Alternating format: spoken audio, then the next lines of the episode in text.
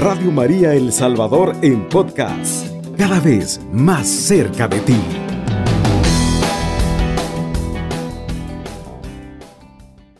En este mes de octubre, que ha comenzado con un incremento bastante grave de índices de COVID-19, y se ha llevado también a cinco pastores de la arquidiócesis y el, el padre Flavián Muchi de la diócesis de Sonsonate. La iglesia que peregrina en El Salvador pues está en cierta medida doliente, pero por otro lado con la vista en la vida eterna, con la confianza y con la certeza de que estos hermanos están ya gozando de la plenitud de la gloria junto al Padre y a la Santísima Trinidad.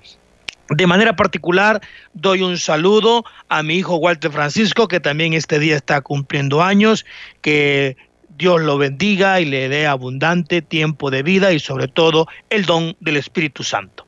En este mes de, de octubre también hemos tenido la fiesta de la Virgen del Rosario el día 7 de de octubre, Nuestra Señora Rosario, que este año, en el caso salvadoreño, en el caso de la Arquidiócesis de San Salvador, cumplía 178 años que el primer obispo de San Salvador, Monseñor Vitere Yungo, pues la nombró copatrona de nuestra diócesis.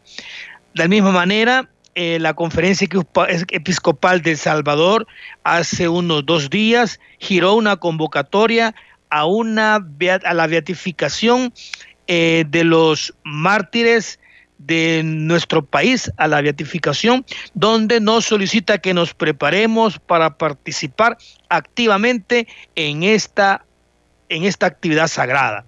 Los sacerdotes Rutilio Grande y Cosme Espesoto así como de los laicos Manuel Solórzano y Nelson Rutilio Lemus. La solemne ceremonia de beatificación tendrá lugar Dios mediante frente a la Catedral Metropolitana de San Salvador a las 5 de la tarde. La cantidad de personas que puedan participar, claro, será presencial, dependerá de la evolución de la pandemia de coronavirus. Claro, esto será el próximo año, el 22 de enero. Se recomienda que todos los templos del país pues reúnan la comunidad cristiana para seguir el sagrado rito a través de la televisión. Nuestros mártires, el padre Rutilo Grande, el padre Cosme Pesoto y nuestros laicos Manuel y Nelson, pues son testigos creíbles de una iglesia en salida, una iglesia compasiva y misericordiosa, una iglesia que anuncia con obras y palabras el reino de Dios que se hace presente en Jesucristo y su mensaje. Estos son algunos elementos así, muy generales, de introducción a este programa quincenal Justicia y Libertad. Pero antes de continuar con la siguiente temática, haremos una breve oración a nuestra Madre Santísima, la Virgen de la Merced, y para eso decimos, Madre Santísima de la Merced, ruega por los reclusos, por los 39 mil reclusos que están sedientos de libertad en los 20 centros penales del país. Rompe las cadenas que los esclavizan y, y anulan como persona. Dulce Madre de la Merced, vela y protege a nuestras familias, a los familiares, a las esposas, a los hijos, a los nietos, a los amigos de los reclusos que están guardando prisión, de los hombres y mujeres que están privados de libertad. Extiende tu manto maternal sobre las prisiones salvadoreñas para que entre todos consigamos humanizar y dignificar la vida de los privados y privadas de libertad. Todo te lo pedimos en el nombre de tu Hijo Jesucristo, nuestro Señor, que vive y reina contigo y es Dios por los siglos de los siglos. Amén. Muy bien. Estimado hermano, hermana, que escuchas Radio María, a pesar de las circunstancias, en medio de la enfermedad, en medio de las distintas eh, situaciones que se van suscitando en el país, los comentarios, los vaivenes políticos.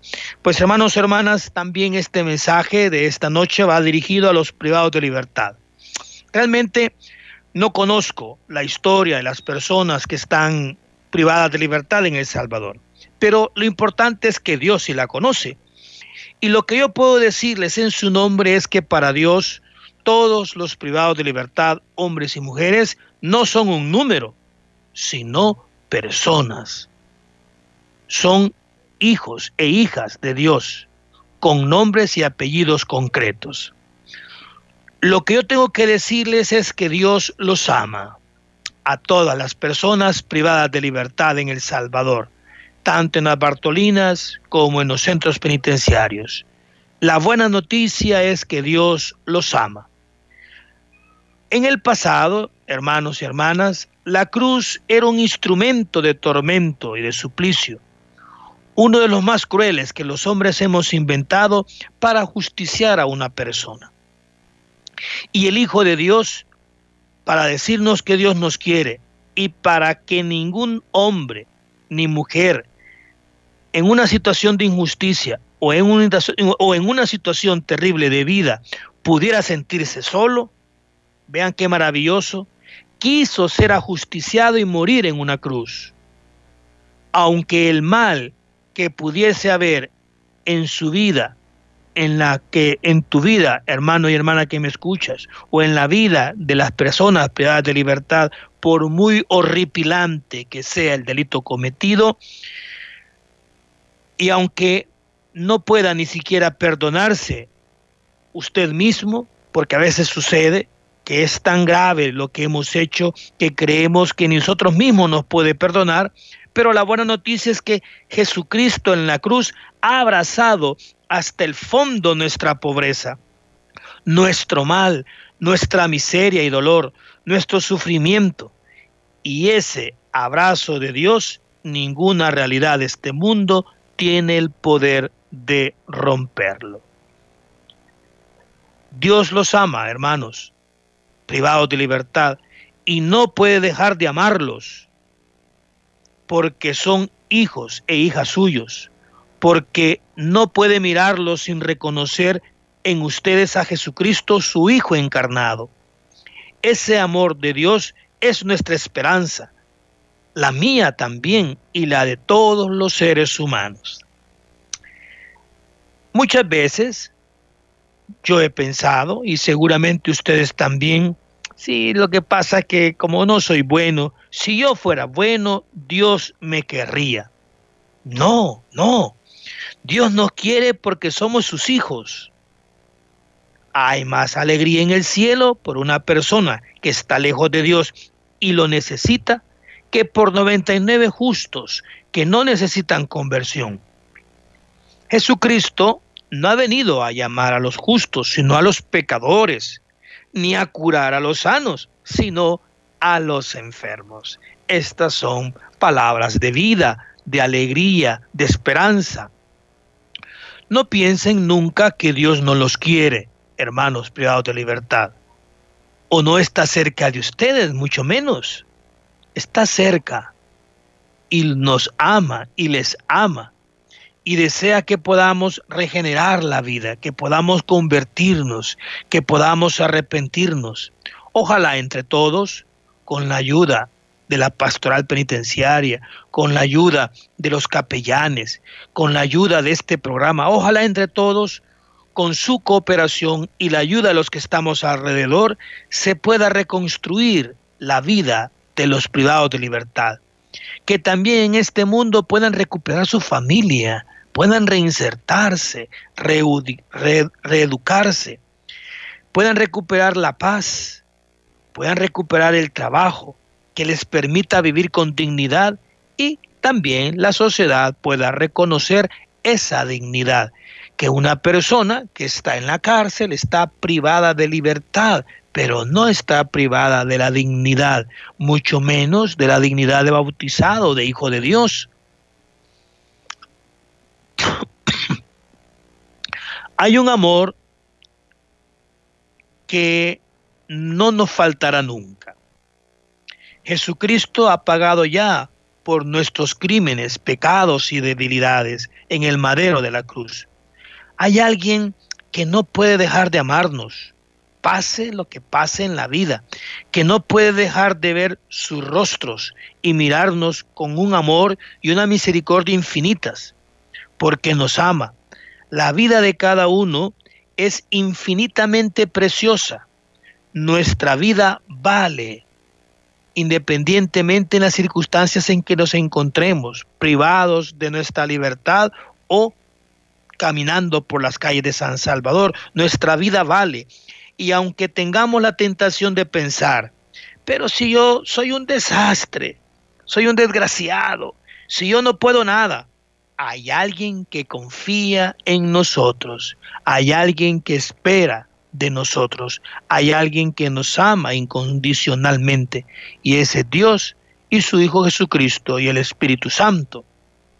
Por eso, ni hay pecados imperdonables, ni puede cerrarse nunca la puerta de la posibilidad del retorno a lo que se haya perdido.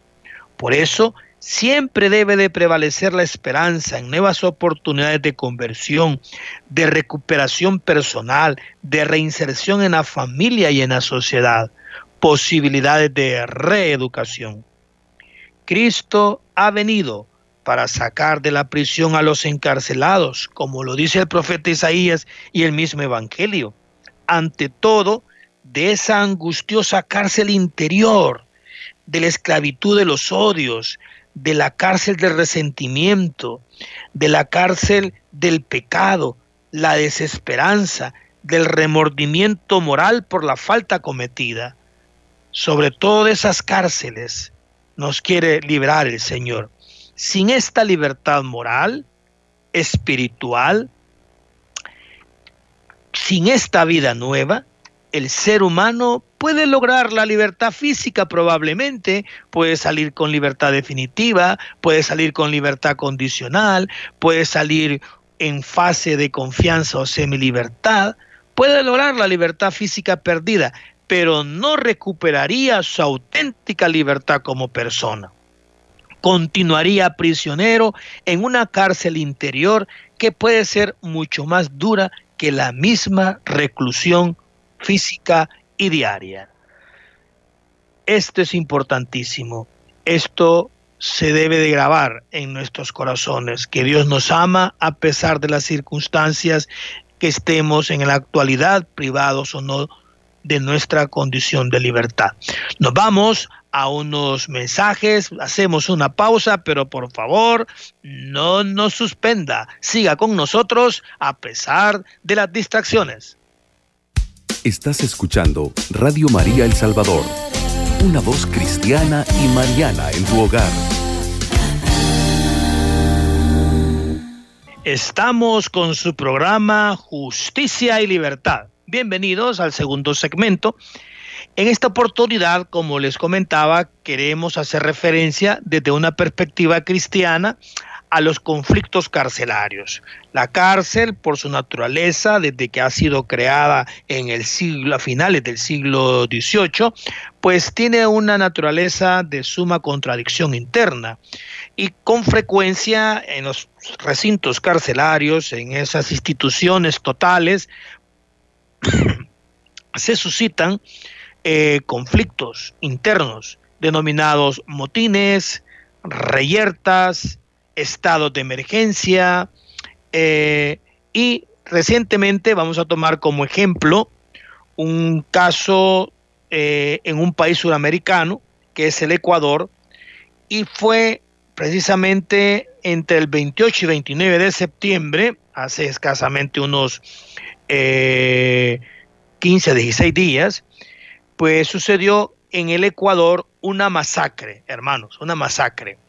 Una masacre en la penitenciaría del litoral. Sucede que Ecuador es un país sudamericano, pues que está allí muy cercano con, con Colombia, con Perú y luego toda la costa del Pacífico, y cuya capital es Quito. Este es el país que ustedes recordarán que tiene aquellas famosas Islas Galápagos también. Entonces, eh, Ecuador precisamente también tiene selvas, las, eh, tiene parte la selva amazónica, las Islas Galápagos, también la ladera de los Andes, cruza por donde ellos, por esta ciudad, y quería comentarles y de una sola vez iremos hablando de cuál es la perspectiva cristiana sobre este conflicto. Ocuparemos el caso paradigmático del Ecuador que el Papa Francisco también comentó y los obispos de la Conferencia Episcopal de Ecuador también han tenido un gran pesar por la masacre que se dio en la penitenciaría del litoral en Guayaquil, Ecuador. Aclaro que es en Ecuador. Pero ¿por qué estoy planteando un caso del Ecuador y no planteo un caso salvadoreño? Bueno, en El Salvador también desde los años 80, que yo recuerdo, hemos tenido una serie de motines, de reyertas carcelarias, que el artículo 22 de la ley penitenciaria utiliza una, una institución llamada estado de emergencia para efectos de controlar y garantizar los derechos de las personas privadas de libertad y que no se vulneren más allá de los que ya han sido vulnerados los derechos de las personas que están guardando prisión en ese recinto. Estoy ocupando el caso de, de Guayaquil o de Ecuador, no porque en El Salvador no se estén también vulnerando los derechos de las personas, sino porque este es un caso de una comunidad cristiana hermana, cercana a nosotros como pueblo de América Latina. Estamos en el Día de la Hispanidad que celebramos el día de ayer y todos los latinoamericanos estamos vinculados por una misma fe, por un mismo idioma, entonces estamos muy cercanos a ellos. La Conferencia Episcopal Ecuatoriana pidió valorar la vida humana, claro, cuando hay 118 muertos y una gran cantidad de heridos graves y leves, pues lo primero que se replantea es la vida humana. Entonces, si hay personas privadas de libertad que están en el contexto de la resocialización y de la reeducación, ¿cómo es posible que existan armas al interior de los centros y se quiten mutuamente la vida? La pregunta siempre que se suscita es, quién controla la cárcel. La controlan las mafias, la controlan los internos, la controla el crimen organizado, la controla el narcotráfico o es la institución, el Estado, a través de la Dirección de Centros Penales, quien la controla. Entonces eso queda en entredicho cuando se suscitan fenómenos carcelarios tan impactantes y tan dantescos como es el que acaba de suceder en los días 28 y 29 en la penitenciaría del litoral en Guayaquil, Ecuador. Con mucho pesar y con, con, mucha, con mucho dolor, pues nosotros queremos comentar un poco para también extraer algunas lecciones para el mundo carcelario salvadoreño que no está exento. Para también El Salvador, muchos en este momento familiares de personas detenidas están argumentando, están planteando, están denunciando que se están dando muertes sistemáticas en algunos centros penitenciarios, que no hay comunicación y que se vuelve a plantear una imagen muy, eh, una, una, una, figura eh, muy lapidaria como es que el sistema penitenciario es una bomba de tiempo que nada más estamos esperando el último tic-tac, estamos en expectativa del último tic-tac para que esta bomba estalle. Entonces, los obispos de la Conferencia Episcopal Ecuatoriana, ante esta realidad de los 118 muertos, 86 eh, heridos de gravedad y 80 leves, pues lo primero que plantearon era que cese la violencia frente a la masacre y por lo tanto el respeto a la vida humana. Los mismos obispos dicen, llora, la conferencia episcopal señalaba que llora la muerte de sus hijos y lamenta que hayan personas que aprueben o celebren la tragedia carcelaria, una de las peores en la historia de América Latina. Claro, han habido en varias partes de El Salvador, de Honduras, pero estas cifras tan, eh, tan alarmantes y tan elevadas, pues es una cifra que casi se vuelve una cifra dantesca, reprochable, pero que refleja una realidad mucho más grave. Esta es como la punta del iceberg que refleja en el interior una realidad más preocupante. Y los obispos lo señalan. Hay personas que ven como sucedió aquí en El Salvador, como sucedió en Honduras, en una masacre que hubo también en ese vecino país, donde muchas personas con la cabeza afirmaban que estaban de acuerdo que se murieran esas personas privadas de libertad. Entonces, que se dé adentro de la cárcel esta masacre, que entre reclusos ellos mismos se asesinen, pero que también haya una, eh, mm, una aceptación, que haya una aprobación, que incluso a veces se celebre la tragedia carcelaria, eso también dice mucho de el nivel de fe o de la carencia de Dios en el corazón de muchas personas que se alegran de la muerte de otros, independientemente que estos estén privados de libertad. No se sabe aún qué puede haber conducido a esta masacre, dicen los obispos. Sin embargo, somos testigos de que mientras unos lloran amargamente la pérdida de sus seres queridos o la impotencia de no tener noticias de muchos de ellos, otros, aquí viene, otros aprueban o celebran lo sucedido sin tomar conciencia que la injusticia en cualquier situación es una amenaza para la justicia. Los obispos citan unas palabras de Martin Luther King que señalaba que porque en una área de un país, en una, en una institución, eh, en un espacio determinado, surja una injusticia en cualquier parte, es una amenaza a la justicia en cualquier otro lugar porque las cárceles son simplemente como un termómetro del nivel de democracia, del nivel de desarrollo de los derechos humanos, de, de, la calidad de fe que se practica, ya hablando de la perspectiva cristiana, entonces, y que haya un sector amplio de la sociedad que apruebe y celebre lo sucedido, pues eso significa que el valor de la justicia, de la esperanza, del amor y de la fe, pues es raquítico o mínimo o inexistente. Entre el 28 y 29 de septiembre, como les decía, una masacre tuvo lugar en la penitenciaría del litoral en Guayaquil, Ecuador, que ha dejado 118 personas fallecidas, 86 heridas, de ellas 6 de gravedad y 80 leves. Ese día las autoridades decomisaron tres pistolas, 435 municiones, 25 armas blancas y tres artefactos explosivos. Los obispos en esta oportunidad indicaron que se investigue la causa de esta masacre. Claro, en la, en la experiencia penitenciaria y que también he estado de cerca en algunos motines carcelarios, los motines carcelarios casi siempre nacen, se suscitan a partir de la vulneración continua y sistemática de derechos fundamentales. Cuando un grupo predomina sobre otro, cuando no, no se ejercita el control respectivo por parte de las autoridades administrativas, por parte de la administración del Estado, cuando hay una complicidad entre las autoridades carcelarias y el crimen organizado, como sucede en muchas cárceles del mundo, en El Salvador poco a poco hemos venido mejorando en esta situación.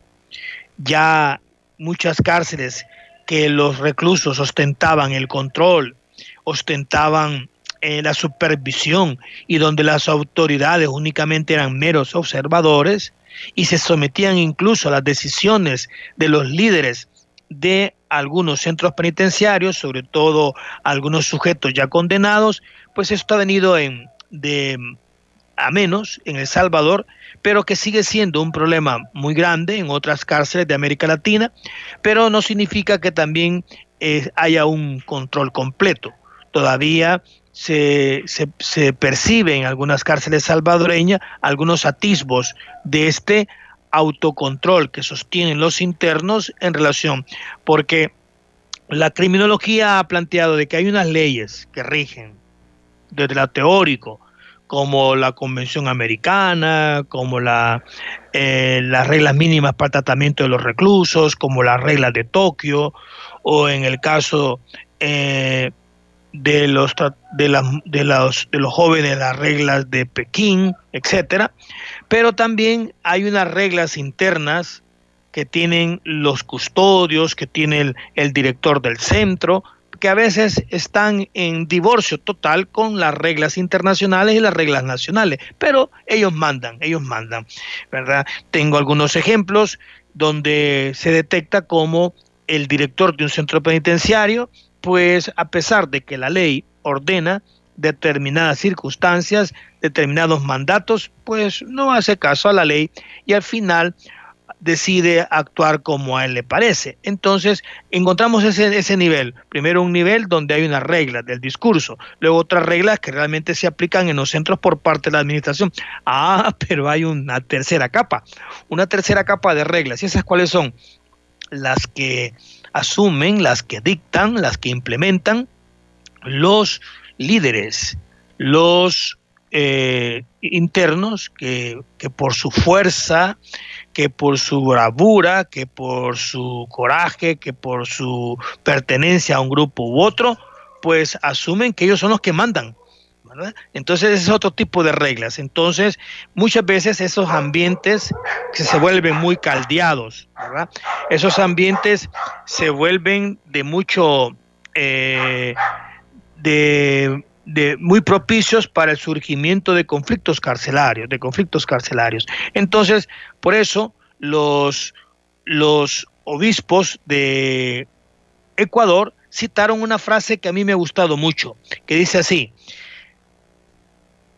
quieren alzar su voz para decir, oigan qué bonito, como decir como San Óscar Arnulfo Romero, cesen las muertes, callen las armas, deténganse este aparato de muerte que nos acosa. Nos vamos a una, a una pausa, por favor siga conectado con nosotros y volvemos después de estos anuncios. Estás escuchando Radio María El Salvador, llevando la palabra de Dios hasta tu corazón. Seguimos con nuestro programa Justicia y Libertad. Este es el espacio para los comentarios, este es el espacio para que los amigos, hermanos y hermanas del Salvador y fuera de nuestras fronteras se comuniquen a través del WhatsApp, a través del teléfono de Radio María. Yo estoy atento a lo que ustedes se comuniquen y a, seguir los comentarios o a, a evacuar alguna duda si es que en mis posibilidades se encuentra. Como les comentaba, para los que van llegando y no se han enterado, usted que me acaba de sintonizar allí en su radio cuando va manejando rumbo a su casa en ese tráfico tremendo que hay ahora en San Salvador, y usted que va dirigiéndose porque quiere ir a ver con su familia el partido de la selección contra México, pues escuche la buena noticia que Radio María le transmite a través de este programa. Estamos comentando un incidente carcelario muy grave que también fue motivo de, de comentario por parte del Papa Francisco que se suscitó en Ecuador. No vayan a decir que en El Salvador, no, en Ecuador, que es un país de Sudamérica que linda con Colombia y con Perú y que por otro lado tiene costa en el Océano Pacífico igual que nosotros. Es, una, es un país muy bello, ojalá algún día pueda ir a conocerlo. Yo no lo conozco actualmente, tengo algunos amigos allí, pero también en medio de estas de luces y sombras, pues el día 28 y 29 se suscitó una masacre donde murieron 118 personas y probablemente más porque quedaron 86 heridos gravemente y 80 con heridas graves. Entonces puede ser que la cifra se aumente.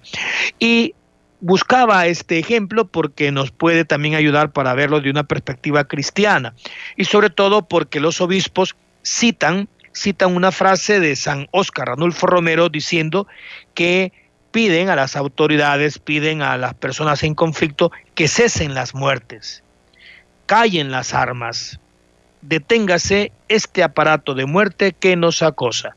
Los obispos citan a nuestro obispo mártir, eh, me, siempre me, me, enorgullece, me alegra como Monseñor Romero y su pensamiento sobre la justicia y sobre la doctrina social de la Iglesia es frecuentemente citado en los diferentes ámbitos de la Iglesia latinoamericana.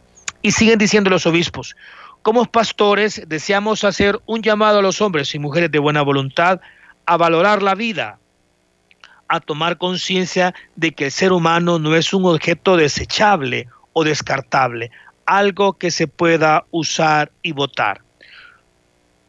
La dignidad de naturaleza humana, eh, dicen los obispos,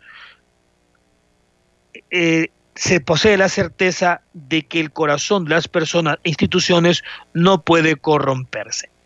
El llamado que hacen los obispos, claro, es en relación a la problemática que siempre se plantea. Muchas personas consideran que alguien que está privado de libertad, una mujer que está en el Lopango, o una mujer que está en la granja de Zacate o de, o de Izalco, pues dicen, no, como algo han hecho y no, a lo mejor no son personas dignas, no, no, nadie los quiere y son personas que mejor tenerlas aisladas. Eso está muy lejos de la fe, está muy lejos de la verdad que nos dice Jesús en el Evangelio, cuando Jesús no hace ninguna discriminación de persona.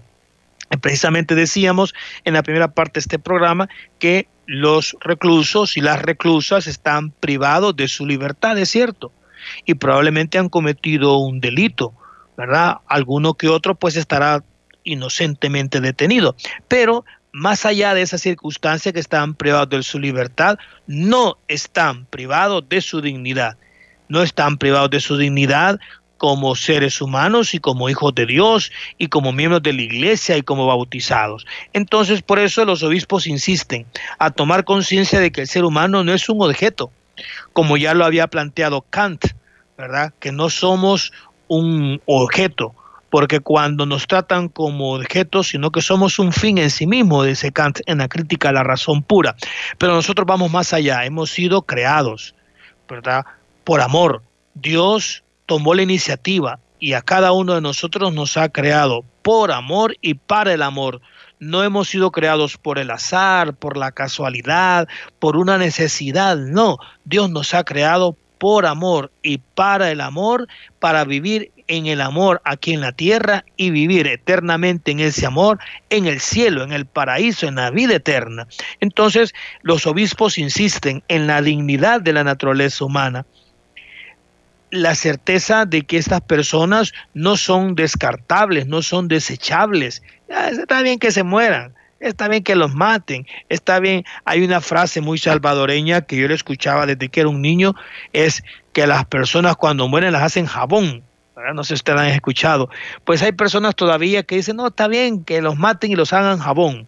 ¿verdad? No sé de dónde deriva esa idea de que los cuerpos de una persona, el cuerpo de una persona puede, sí en, en medicina legal, cuando uno estudia un poco medicina legal, hay una forma jabonosa de un cadáver cuando se va descomponiendo, sobre todo si tiene contacto con, con suelo, con tierra. Pero esa frase, ojalá los hagan jabón. Eso es un poco la idea de que alguien desechable son desechos de la humanidad, son el estropajo de la humanidad, son los estropajos de la sociedad salvadoreña los que están guardando prisión. La iglesia dice, no, no son descartables, no son desechables, son hijos de Dios que hay que evangelizar, que hay que anunciarles el querigma, que Jesucristo ha derramado su sangre preciosa en la cruz también por ellos. Entonces, la conferencia episcopal sigue diciendo que el alto número de fallecidos es un precio muy grande para mantener un negocio de muerte y dejar impasible a una sociedad que se siente temerosa, acongojada e impotente que corre el peligro de exigir más muertes, pensando que con ello su seguridad individual mejora. Ha habido una tendencia desde los años 94 en adelante en toda América Latina de creer que la cárcel son centros de seguridad y por eso a partir del año 94 en El Salvador y en muchos países de América Latina los centros penitenciarios se empiezan a clasificar en mínima, media y máxima seguridad. Por muchos años, previo a los años 94, El Salvador únicamente tenía el centro penitenciario de Gotera como un centro de seguridad, donde las paredes de granito inmensas de ese centro pues impedían las fugas y quien mandaban a Gotera por la lejanía era considerado casi ya de por sí la cárcel era un castigo e ir a Gotera era doblemente castigo. Pero de a partir de los años 94, por la influencia del penitenciarismo norteamericano, estadounidense, entonces se empezó a plantear de, que la cárcel era el lugar con el cual se podía mejorar la seguridad de los ciudadanos y mientras las cárceles fueran más eh, draconianas, fueran más ignominiosas, donde el trato a los reclusos fuera eh, más lacerante, donde la cárcel se convierte en un espacio para el sufrimiento, ¿verdad? además de la pena de prisión, había que generar sufrimiento y cada día al prisionero habría que recordarle el delito que cometió y ahí cada día era una forma de expiar en la celda, sin salir, aislado totalmente, sin ningún servicio, sin ninguna visita. Entonces, esa idea de creer de que la seguridad externa se garantiza con la eh, con el eh, con el régimen excesivo de seguridad al interior de los centros penales, pues eso en el fondo es un error. Es un error. Porque no es limitando derechos como en forma excesiva, drástica, cómo se va a mejorar la conducta de los internos. No es humillando a las personas cómo se les da a conocer su dignidad, el respeto a sí mismo y el respeto a los demás. Pero esa es una idea que está muy compenetrada, muy alejada del pensamiento cristiano, pero está muy compenetrada en el pensamiento penitenciarista salvadoreño y en América Latina. Entonces los obispos lo dicen aquí muy bien, los obispos de Ecuador. Esa tendencia a, a la humillación, a considerar que el que está privado de libertad es un estropajo, es una basura, aunque el discurso sea distinto. Ustedes escuchan al director de centros penales, escuchan a las máximas autoridades en toda América Latina que dirigen las cárceles y todos tienen un discurso resocializador, un discurso muy bien elaborado. Pero la práctica, la práctica como hoy señala Jesús a los fariseos, que tienen un discurso estupendo, pero sus corazones y sus vidas están alejadas del derecho y la justicia.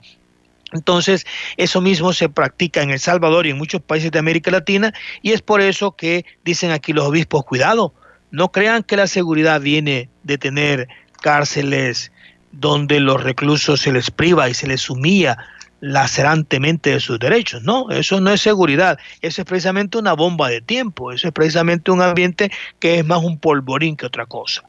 Además, dicen los obispos, existe, eh, cada existencia de los reclusos destruida es un campanazo a nuestras conciencias para reflexionar sobre qué mundo estamos construyendo, qué sociedad queremos, la de unos enfrentados a los otros o de la unidad en la búsqueda de un bien para todos, sin dejar a nadie en el camino. A contrario de lo que la percepción en contra de la corriente generalizada de creer que mientras más sufran adentro, mientras más límites tengan, mientras menos derechos gocen, pues van a salir con mejor comportamiento, la verdad es lo contrario.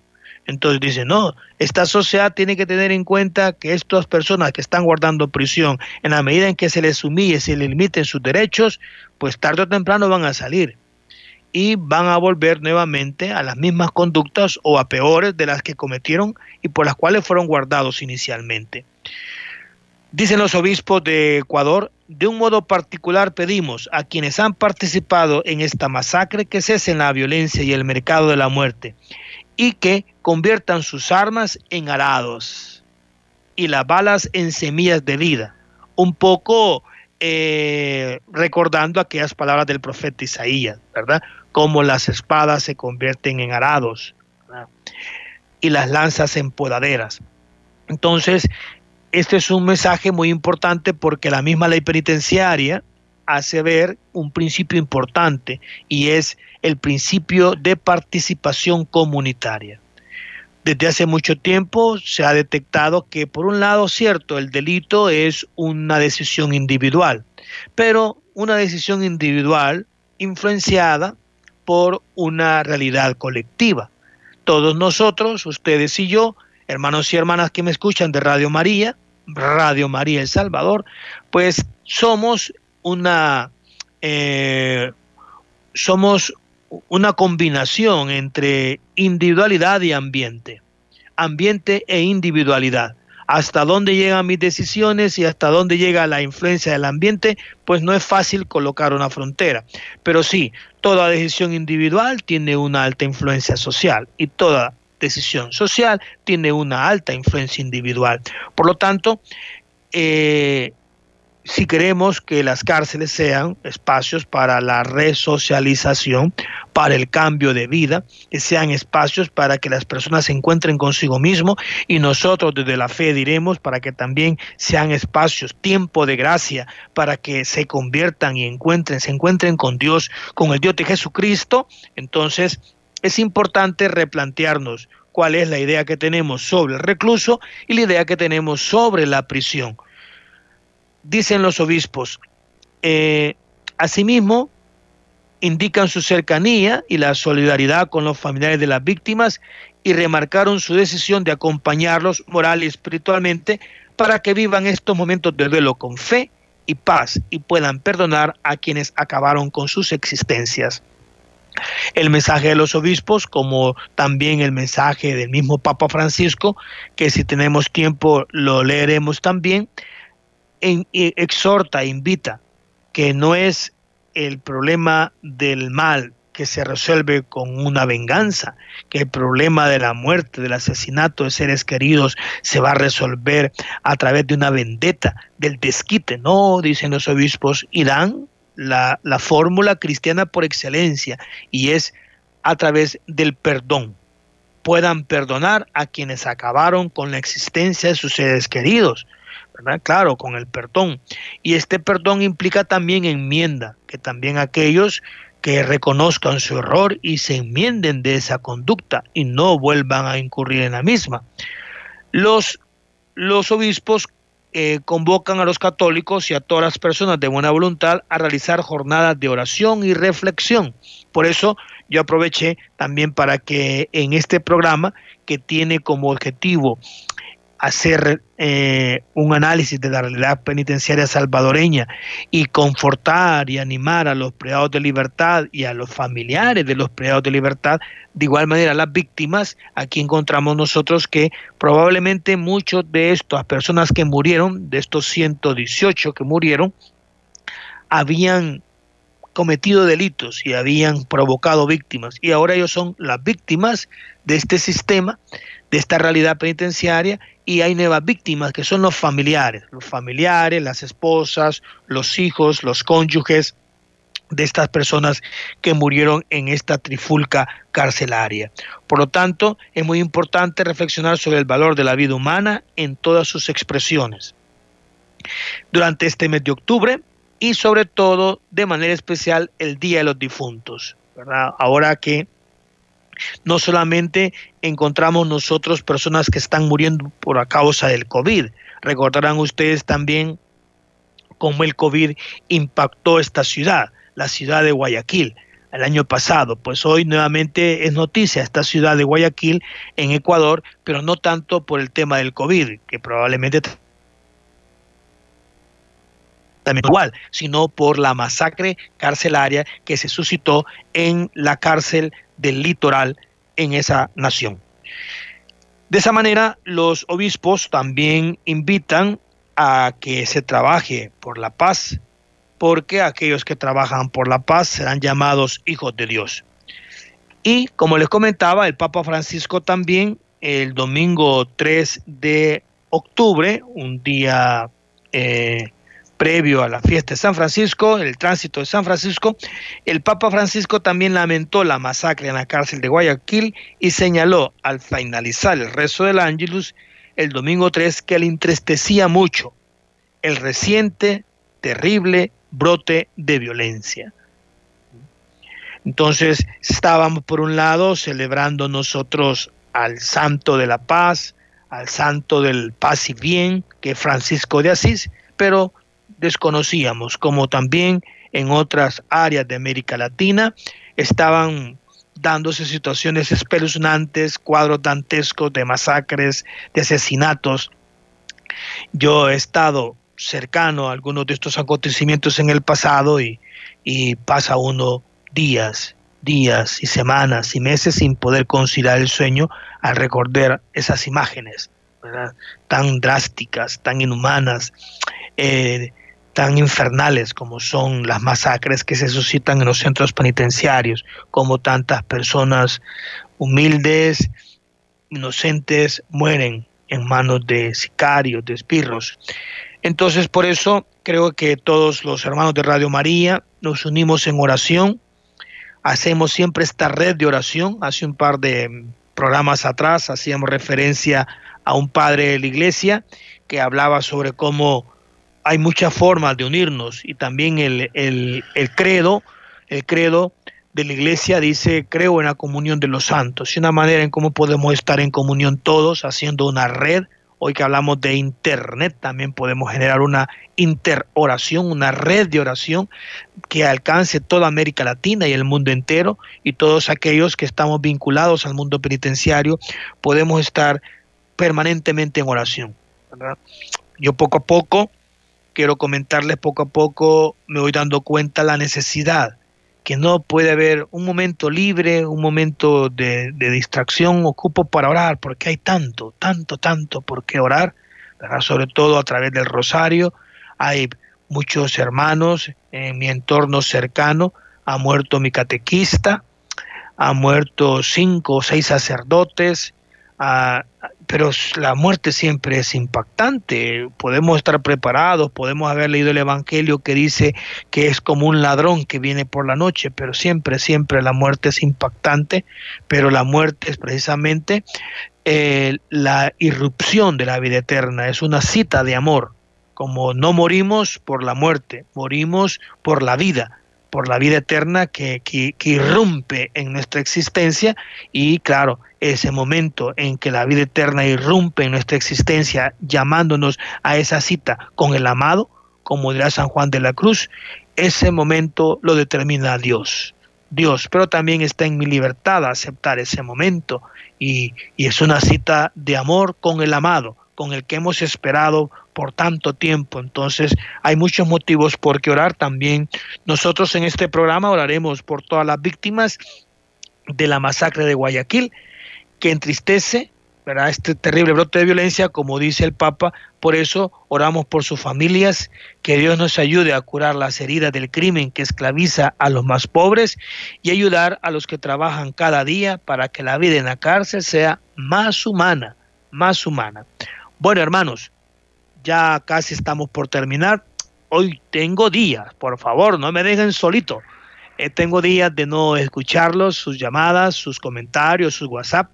Tenía un radio oyente, Radio María en, en Australia, tampoco me ha mandado WhatsApp. Tenía un radio oyente también en Estados Unidos, tampoco.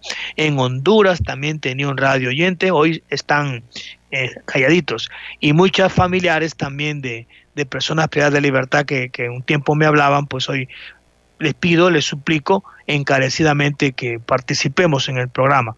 Y si alguna sugerencia hay para mejorar el programa, pues con gusto, estoy oídos abiertos. Y me despido, me despido con una frase de San Pablo a los Corintios, en la primera carta a Corintios 16, 13, 14.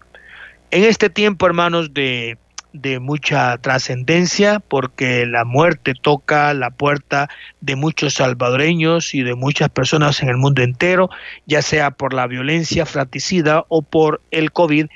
Tengamos presente que Dios está con nosotros siempre, siempre que nos ama y sobre todo que Dios nos, eh, él, él lleva control sobre nuestras vidas y sobre nuestros azares, sobre las situaciones que no podemos controlar, como el virus, como la violencia él es el Señor de la vida, el Señor también que nos da la existencia y nos promete la vida eterna.